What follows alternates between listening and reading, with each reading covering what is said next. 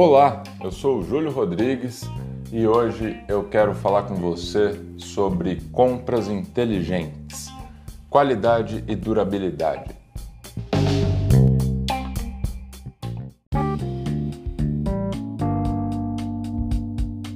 Essa semana, uma coisa que me chamou muito a atenção e eu nunca tinha reparado nada do tipo, acho que minha desatenção foi mais forte do que o meu interesse. E naqueles batons que duram 72 anos, sabe? O pessoal tá vendendo agora, negócio muito. Eu achei interessante. A promessa desse produto é que ele tem realmente durabilidade, que você pode fazer o que for, tentar lavar e não tem o que tire dos lábios aquele batom. Isso me fez refletir sobre um aspecto das finanças pessoais que é bastante importante, que é a compra inteligente. Então, muitas vezes a gente acaba fazendo compras de produtos um pouco mais baratos ou significativamente mais baratos, ainda que similares ou da mesma linha do que a gente tem intenção de comprar e a escolha se dá pelo preço. Eu entendo que muitas das vezes é, a gente não tem opção de escolher, né? a gente precisa de determinada coisa, de uma roupa, por exemplo, e naturalmente a nossa situação financeira naquele momento não permite que a gente sequer avalie outros produtos e outros preços. Então a gente acaba optando pelo que realmente cabe no orçamento. E esse é um aspecto interessante, porque quando a gente não está nessa situação de aperto mesmo, que não tem sequer a consideração de avaliar, né? não tem essa hipótese da gente avaliar outros preços e outros produtos, então a gente vai no que dá. É isso aqui, acabou. Mas em outros momentos, quando a gente tem a opção de fazer essa análise, muitas das, opa, muitas das vezes a gente acaba não fazendo. E isso é, leva a um, um aspecto, né? É desperdiçar para economizar, porque isso é uma até uma ironia, né? Que às vezes a gente opta mesmo por produtos mais baratos e acabamos gastando mais no longo prazo porque a gente acabou escolhendo a baixa qualidade que levou a substituições frequentes. Talvez para roupas e bens mais supérfluos isso não se aplique com a mesma intensidade, mas se a gente olhar para produtos duráveis, isso talvez seja mais significativo. Então, um ferro de passar-roupa, por exemplo, a gente vai escolher escolhe lá o mais barato de todos e ele acaba durando três meses porque realmente a qualidade era muito baixa. Então a gente não avaliou qual que seria a contrapartida de gastar um pouquinho mais naquele momento, só que ter, por exemplo, um bem que durasse mais tempo. Então vamos supor para transformar isso em algo mais palpável, mais tangível, visualizável, a gente paga 50 reais nesse ferro de passar roupa, é um exemplo hipotético, eu, porque eu sei que o preço não é esse, né? Mas a gente paga 50 reais, escolhe lá o ferro e ele dura seis meses. E a gente vê lá um ferro que custaria 150 reais, mas dura três anos. Bom, será que valeu a pena? Se a gente fizer a conta aí, o, o que a gente chama na contabilidade de amortização, o de 50 reais, que durou seis meses, ele custou R$ 8,33 por mês. Essa foi a amortização dele. O de 150 reais, que durou três anos, ele custou R$ 4,16 por mês. Essa seria a amortização dele. Então, se a gente fizer a conta numericamente, ainda no aspecto financeiro, vale a pena a gente optar em gastar um pouquinho mais e isso não vai se refletir em, em gastos recorrentes com a recompra desse mesmo bem. Então, essa avaliação pode ser bem interessante no momento que a gente vai adquirir um produto. Né? Chega a ser irônico isso, né? de, de ter um, que essa opção de pagar menos e gastar mais.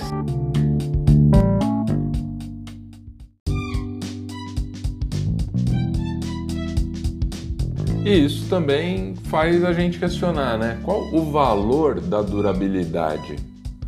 Porque de certa forma, escolher um produto, um produto com uma qualidade maior pode fazer com que a gente economize dinheiro no longo prazo. Porque uma vez que ele dure por mais tempo, que foi o exemplo do cálculo do ferro de passar roupa, ele custou por mês a metade o de 150 reais custou por mês a metade que o de 50 reais, pelo tempo que ele durou. Então, de certa forma, a gente quer dizer que financeiramente, né, o valor da durabilidade ele é o dobro, já que ele passou a custar a metade do preço do ferro mais barato.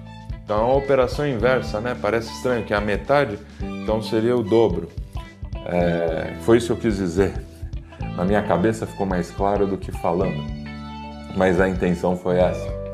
Então, esse valor da durabilidade é, é uma forma que eu gosto de pensar, pelo menos, é por quanto tempo eu vou conseguir usufruir desse bem, ele vai atingir os propósitos esperados dele, por quanto tempo? Então, durante quanto tempo eu posso utilizar esse bem que eu adquiri sem que ele perca a qualidade principal? Claro, se a gente for falar, mas ele vai desgastar, ele vai, se for uma roupa, vai desbotar, vai dar aquela entortada na gola, parece que você dormiu com a camiseta. Sim, é verdade. Mas isso não provoca a inutilização do produto, né? O ferro mesmo. Se a gente limpar, se a gente fizer aquela manutenção básica, sempre limpando, higienizando tudo mais, ele vai mantendo a qualidade básica dele por mais tempo. Né? Ele pode sim perder a, eficiência, não vai ter a mesma potência que teria um novo, mas ele vai ser utilizável no longo prazo da mesma forma. Então, isso é uma coisa que eu gosto bastante de pensar e acho que às vezes também, se a gente for olhar para outras coisas que, que, ainda que sejam supérfluas, são necessárias e nós utilizamos, como calçados, é... não, não me fugiram todos os exemplos, agora eu só consegui pensar no tênis.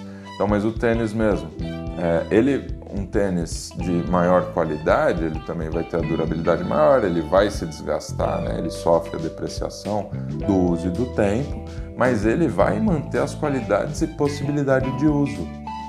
Ao ponto que quando a gente compra um muito barato, é, ele possivelmente não aguente sequer metade do tempo que o outro aguentaria. E aí tem um impacto além do financeiro, que a gente também precisa considerar quando a gente adquire produtos e bens. Né? Ele provoca os impactos na nossa saúde. Eu não sou especialista disso, para falar a verdade, não faço a menor ideia de quais são os impactos, mas generalizando, a gente pode se expor a produtos com baixíssima qualidade ou baixa qualidade que possam ocasionar malefícios à nossa saúde. É, não vou citar exemplos, porque, como eu falei, eu não sou especialista nisso, mas se a gente jogar no Google ali, rapidinho a gente vai ver muitos artigos de especialistas falando sobre isso. É, especialistas da saúde falando sobre isso. Então, talvez seja também um aspecto a se considerar. E aí, a gente chega em outro ponto.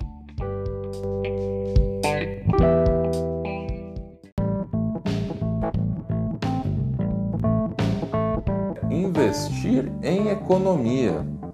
Então, quando a gente fala sobre economizar, é, o conceito geral, a ideia geral é de que é gastar menos. Isso não necessariamente é verdadeiro, não é totalmente verdadeiro, porque economizar também pode se aplicar no conceito, na ideia de gastar melhor. Então, é sim ter um controle financeiro sobre os nossos gastos, mas fazer gastos de forma mais eficiente. Então, é, de alguma forma, quando a gente escolhe produtos em, e a gente dá preferência pela qualidade e não pelo preço, a gente também está, de certa forma, investindo em economia. Porque aí a gente tem os gastos iniciais que no longo prazo vão se traduzir em economia futura e redução de custos. Por quê? Porque eu não vou reincidir nesse gasto, então eu não vou precisar recomprar esse produto ou gastar com manutenções e é, consertos e coisas do tipo, ou pelo menos vai demorar mais tempo para que a gente precise fazer esse tipo de correção, esse tipo de manutenção. Então, o que, que isso quer dizer? No primeiro momento, a gente gasta um pouco mais. No longo prazo, naquele período de amortização, no meu exemplo do ferro de passar roupa, a gente não necessariamente vai ter novos gastos com esse bem. Faz sentido? Eu acredito que faça sentido quando a gente passa para um exemplo um pouco mais vultuoso. Quando a gente vai escolher um carro, e e aqui talvez o exemplo fique um pouco fora de proporção, né? Eu comecei falando do batom e do ferro de passar roupa. O batom realmente eu não faço ideia do preço. Acredito que não seja um, não seja barato, até pela linha de produtos, segmento, cosméticos, então ele talvez tenha um, um custo alto. E o ferro de passar roupa ali na faixa dos 200 reais, eu fui para um carro quando a gente faz a avaliação de um carro, é legal, a gente olha lá para o carro, nossa, é bonito, confortável, super legal. E talvez outro ponto importante seja qual que é o custo de manutenção do carro. Porque uma das coisas, né, quando a gente fala de finanças, tem uma coisa que, eu tenho até um, mini AVC cada vez que eu escuto falarem que ah, porque carro, casa, sei lá o que é passivo. É uma grande bobagem. Eu vou abordar esse tópico em algum momento e até aproveito para te convidar a seguir aqui o podcast, assinar o podcast e não perder os episódios futuros e vindouros. Se quiser também dar uma passada lá no meu site que é juliocrf.com.br que lá tem todas as minhas redes sociais, o canal do YouTube e muitas informações legais e bacanas. E aí você pode me acompanhar, se inscrever lá no canal do YouTube também, seguir nas redes sociais e não se esquece de assinar o podcast. Mas no futuro eu vou falar sobre essa questão de, de inversões de conceitos financeiros para facilitar o entendimento, só que na verdade é uma desvirtuação do conceito em si. Né? Esse exemplo do carro mesmo, da gente falar que um automóvel, seja um carro, uma moto, um quadriciclo, um patinete, é um passivo, é um erro grotesco, é uma, assim, uma distorção de um conceito contábil ao extremo. Quando a gente é, eu vou aprofundar bastante isso falando de contabilidade pessoal, né, tratando de finanças pessoais ainda e de contabilidade para negócio. Que o, o, automóvel em si essa, essa distorção especificamente é muito frequente quando a gente ouve sobre finanças pessoais. Então eu vou abordar mais sobre isso falando sobre contabilidade pessoal. Mas o só para eu não pular isso, já que eu já tive um mini infarto aqui, só para pontuar. Um ativo, contabilmente falando, focado em empresa, é um bem ou um direito que tem a pretensão de gerar fluxos de caixa futuro. Quando a gente olha para a contabilidade pessoal, nós não temos com os nossos ativos a princípio a pretensão de gerar fluxos de caixa. O que é gerar fluxo de caixa? É gerar dinheiro, caixa, receita. Então é algo que contribua para a geração, geração de receitas que eu possa vender, seriam os nossos ativos de estoque, por exemplo. Então ele vai ser vendido em troca de dinheiro e nós geramos caixa. Ou que ele possa represente uma forma de nos trazer dinheiro. Então, são as máquinas da nossa indústria que geram, né, que produzem os produtos que serão vendidos e gerarão caixa. Então, quando a gente olha para a finança pessoal, os ativos eles não têm o intuito de gerar é, receita, porque nós não estamos usando eles nem para produzir alguma coisa e nem os disponibilizando para a venda. Então, o que é um ativo? Bens ou direitos. Quais que são os bens da pessoa física? São aqueles adquiridos com a intenção de permanência. Ah, eu vou ficar seis meses. É um bem. Durante seis meses ele vai ser um bem seu.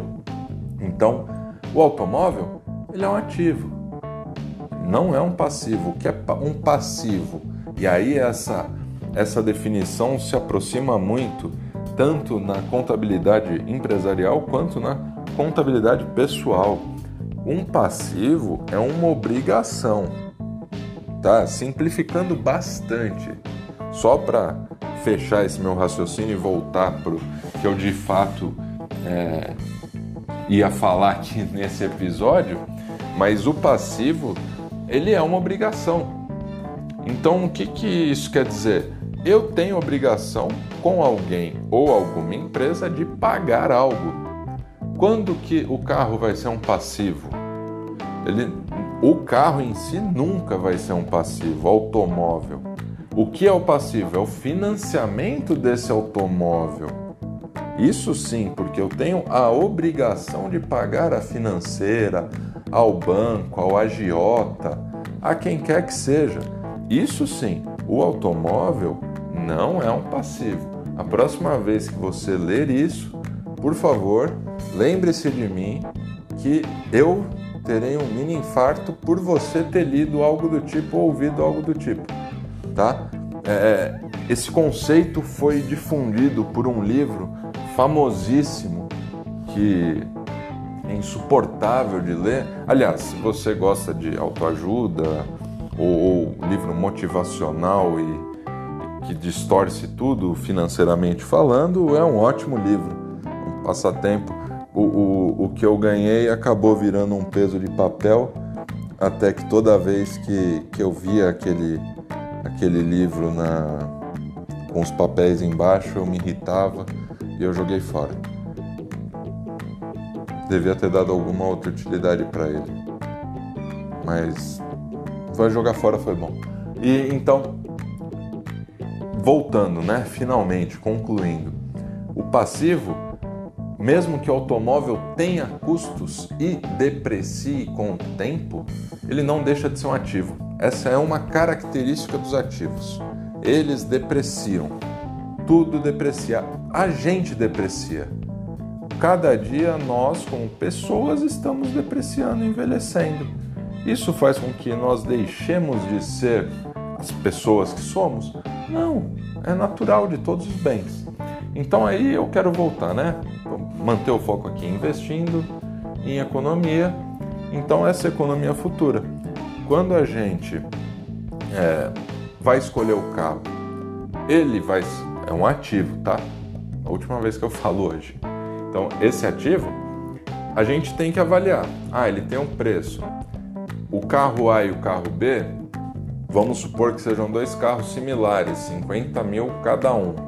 Ah, os impostos vão ser similares, o, o seguro similar, a combustível, consumo de combustível similar, tudo similar. Então vamos ver outra diferença. E o custo de manutenção? Ah, esse daqui é daquela empresa famosa por nunca dar problema. O carro aqui, tranquilo, ele dura mais 75 anos, sossegado, só trocar o óleo pneu, pôr combustível e rodar que tá tudo certo. Legal. E esse daqui? Bom, então, esse daqui tem aí um problema de câmbio que precisa trocar de vez em quando, né? O histórico não é muito legal. Bom, percebe que a gente está comparando dois produtos com preços similares, com despesas similares, né? Então o custo de permanência desse bem ao longo do tempo é similar. E aí o que, que acontece? Bom, mas a manutenção, o potencial custo de manutenção futuro desse é maior. Então talvez nesse caso a gente está investindo em um bem, mas não investindo em economia, porque a gente já sabe que no futuro próximo nós teremos um gasto com manutenção desse veículo. Então, esse é o exemplo, mas isso se aplica a outras coisas, não, não apenas ao automóvel.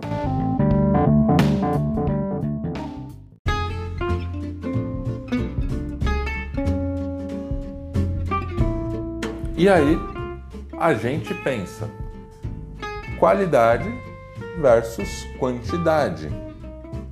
Então, de certa forma, aqui eu gosto também do exemplo das roupas, né? É, eu vou usar o meu exemplo porque eu nunca fui muito apegado a, a vestuário. Eu gosto das minhas roupas e eu acabo usando com muita frequência a mesma variedade de roupas que eu tenho, tanto que não faz nem sentido eu ficar comprando roupa porque eu acabo usando as mesmas, né? Então eu uso a roupa para trabalhar, roupa, roupa da academia, praticamente sempre as mesmas.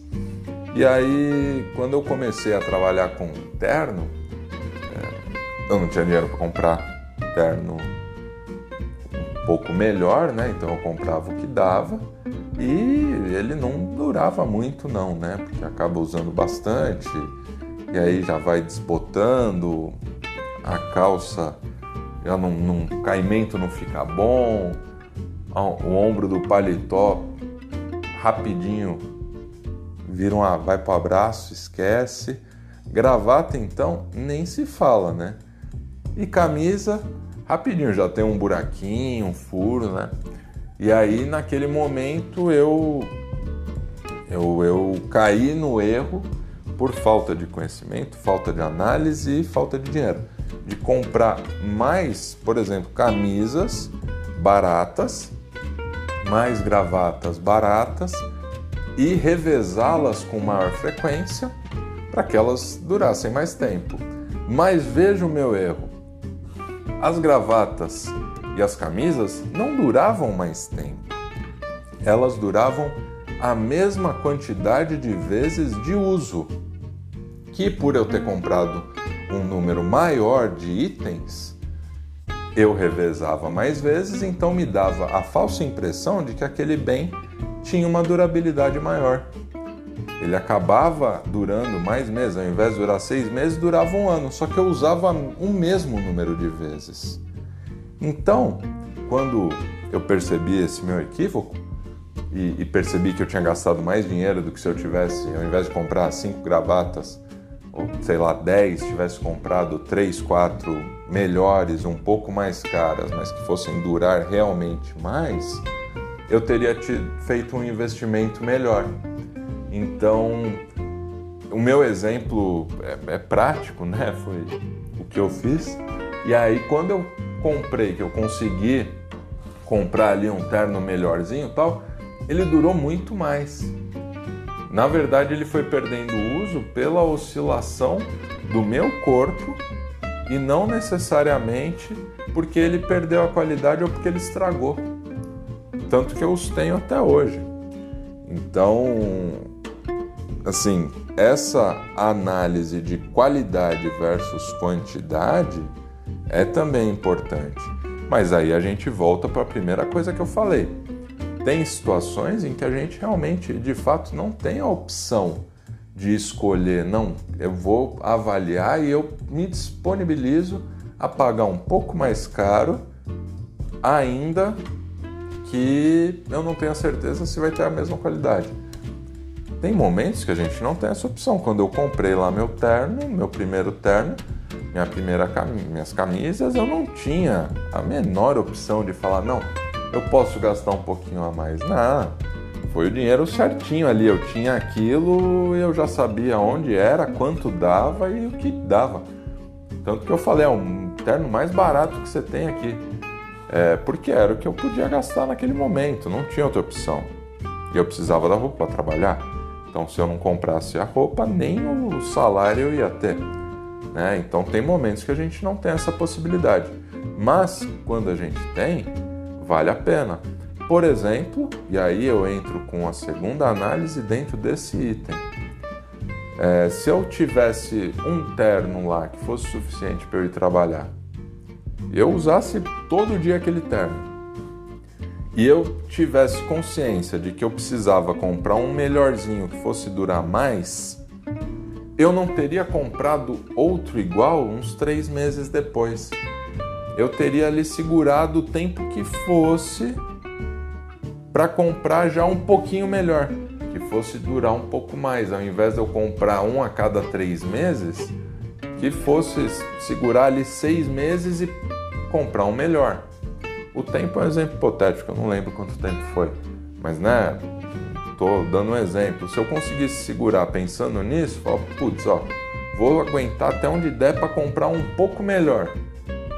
Aí eu teria feito uma, é, uma escolha de qualidade em detrimento da qualidade. Aliás, da quantidade, né? Eu me confundi. Qualidade em detrimento da quantidade. E no fim eu não teria tido um monte de roupa lá que eu nunca mais usei e que estragou mesmo, não teve mais utilidade nenhuma. Isso aplica em inúmeras coisas, se aplica aos nossos utensílios domésticos, roupa, é, bens de higiene pessoal, por exemplo, cursos que a gente faz, um monte de coisa que a gente tem que fazer esse tipo de avaliação porque é uma escolha importante. Mesma coisa, é, nós não podemos simplesmente olhar pelo momento. Né?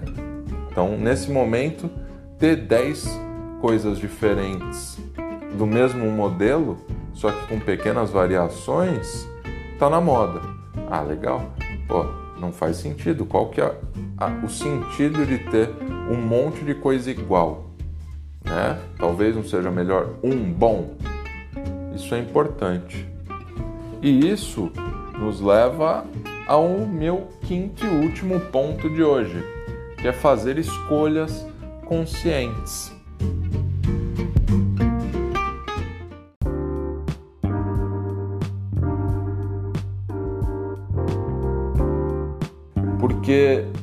Gente faz escolhas bem informadas ao comprar alguma coisa e a gente considera esse custo-benefício de longo prazo, essa mentalidade contribui significativamente para as nossas finanças pessoais. Por quê? Porque todas essas avaliações que eu falei até agora, né, que é de, de fazer um, aquela ironia inicial de pegar um produto mais barato que vai ser mais caro, vai é o barato que sai caro e faz com que a gente gaste mais, pensar na durabilidade, investir em economia e a qualidade versus a quantidade, isso permite que a gente tenha consciência de como a gente está gastando o nosso dinheiro. Isso é muito importante. Quando você fizer o orçamento, se você já está ouvindo meus episódios aqui, ou vendo o canal no YouTube ou nas redes sociais, você sabe que eu falo muito sobre ter um orçamento pessoal e familiar. Então, se você já me segue, você, eu espero que você já tenha o seu orçamento. Se você está me ouvindo pela primeira vez, eu recomendo muito que você faça um orçamento porque isso vai ajudar você a encaixar o gasto que você quer ou precisa dentro do orçamento. Isso te obriga a fazer uma coisa muito interessante, que é avaliar a qualidade desse gasto. Então, ainda que você tenha que comprar uma geladeira, você vai pesquisar o modelo da geladeira, você vai procurar preços variados em lojas diversas para identificar um que se encaixa no orçamento ou planejar os próximos meses para encaixar o orçamento naquele bem que você quer. Parece estranho falar isso, né? Eu vou mexer no orçamento para encaixar o, a compra que eu quero. Não é estranho, parece, mas não é. Por quê? Porque você vai adaptar os. Nossa, saiu estranho, né? Você vai adaptar os outros gastos e distribuir o que você consegue poupar nesses meses para que você possa, no momento próximo futuro, comprar a geladeira que você quer. Exatamente porque você já está pensando na primeira coisa que eu falei. É fugir da ironia de comprar o mais barato que vai sair mais caro. Isso se aplica também a, a um outro exemplo, né? Ah, eu vou. Essa geladeira aqui, ela tá, sei lá, 10% mais barata. Não gostei dela, não é a que eu quero. Minha cozinha é branca, a geladeira é preta, não quero. Eu queria uma geladeira toda branca ou a cozinha toda preta para ficar legal, né? Queria cores combinandinho e não vai gostar, não vai ficar legal, e aí você vai se arrepender. E aí o que, que você vai fazer?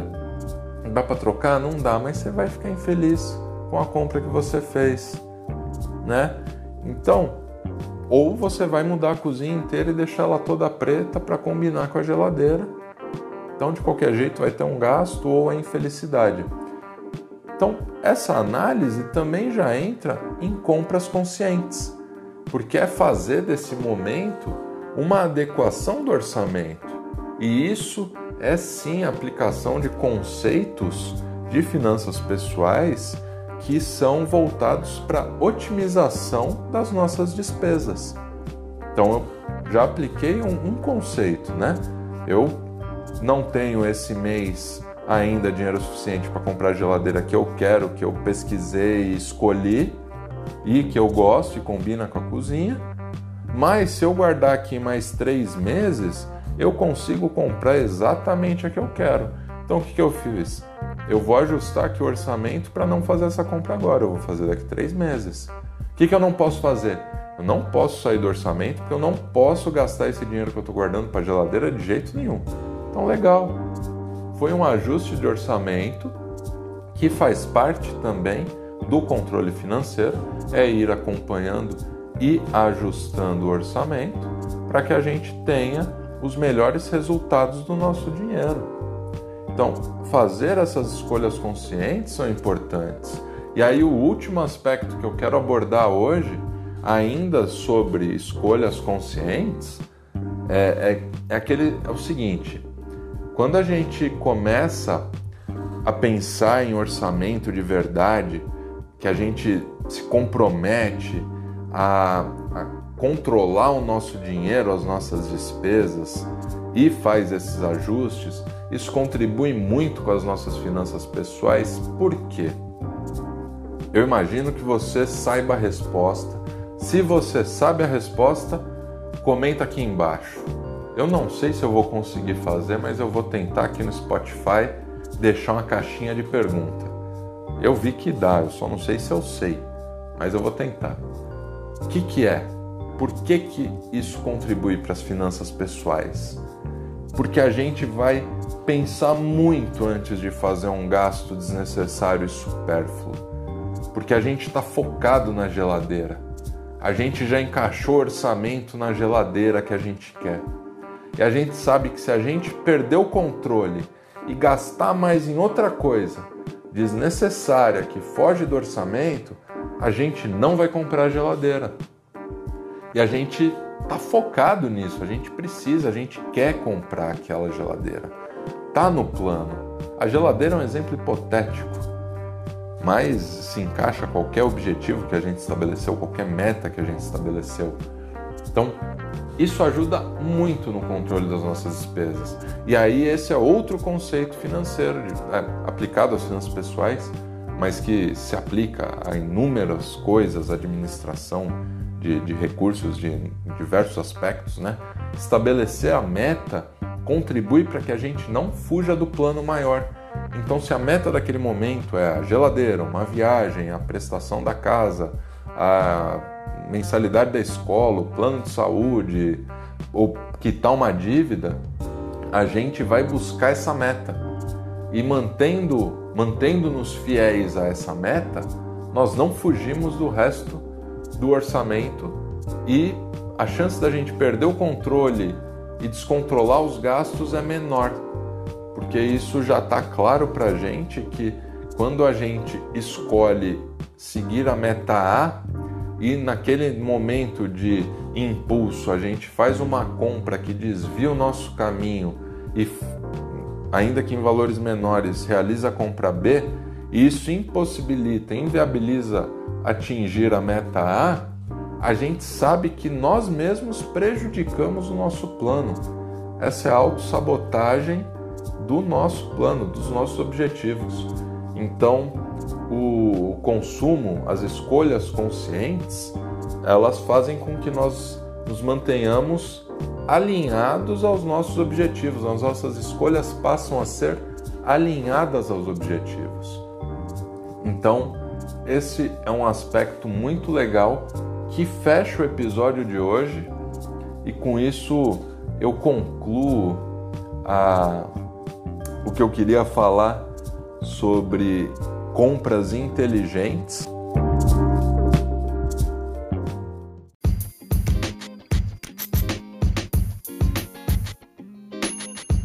E eu já adianto que isso é uma das coisas que a gente vai falar quando a gente estiver abordando o, a redução de gastos desnecessários.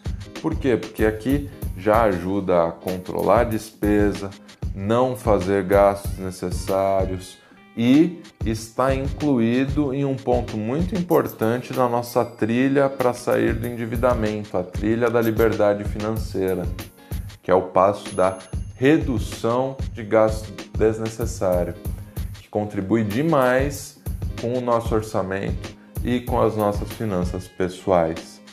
Então, da próxima vez que você for fazer compras ou agora mesmo que você me ouviu e quer fazer o seu orçamento, já pense nas suas compras com esses cinco itens que eu te passei. Legal? Espero que você tenha gostado. Se você gostou, compartilha com alguém que você gosta. Envia esse episódio do podcast para alguém que você quer também que organize as suas finanças, controle melhor as suas despesas e busque atingir, alcançar a liberdade financeira. Até já concluindo, não me estender muito, é, quando a gente fala sobre finanças pessoais, educação financeira, é muito comum que a gente veja sobre buscar a riqueza. Até aquele livro Peso de Papel que eu falei antes, né? É, o objetivo é a riqueza. É o conflito entre o rico e o pobre. Isso, para mim, para minha concepção de educação financeira, para o objetivo que eu busco aqui com, com o podcast, com o canal no YouTube, com as redes sociais, com os cursos que eu vou lançar em breve e com, com o livro que eu estou escrevendo atualmente. Nada disso que eu tenho feito é, é no objetivo de falar sobre enriquecimento. A educação financeira, as finanças pessoais, do meu ponto de vista e na abordagem que eu escolhi fazer para esse trabalho, né, que eu venho me dedicando a fazer, é sobre liberdade financeira. Isso implica em quê? Em você conseguir viver a sua vida com as suas escolhas. Então é você escolher o que você quer fazer com o seu dinheiro e não que o seu dinheiro controle o que você pode ou não fazer. Então é você não ser enganado, não entrar em, em golpe, em coisa que vá prejudicar a sua vida, É você ter sim mais qualidade de vida, menos preocupação, menos estresse, menos ansiedade, é conseguir realizar seus sonhos, né? talvez, se você quiser, conseguir ter uma aposentadoria tranquila, cuidar da sua saúde, é qualidade de vida. Eu não falo e espero me manter é, seguindo essa premissa, porque é isso que eu acredito. Não é o objetivo da educação financeira para mim, para o Júlio, não é riqueza, é liberdade financeira, independência financeira. É isso e eu acredito muito nisso. E se você também acredita que você tem condições, e eu te digo que todo mundo tem condições e capacidade, com comprometimento e conhecimento de alcançar os seus objetivos financeiros, e eu acredito nisso.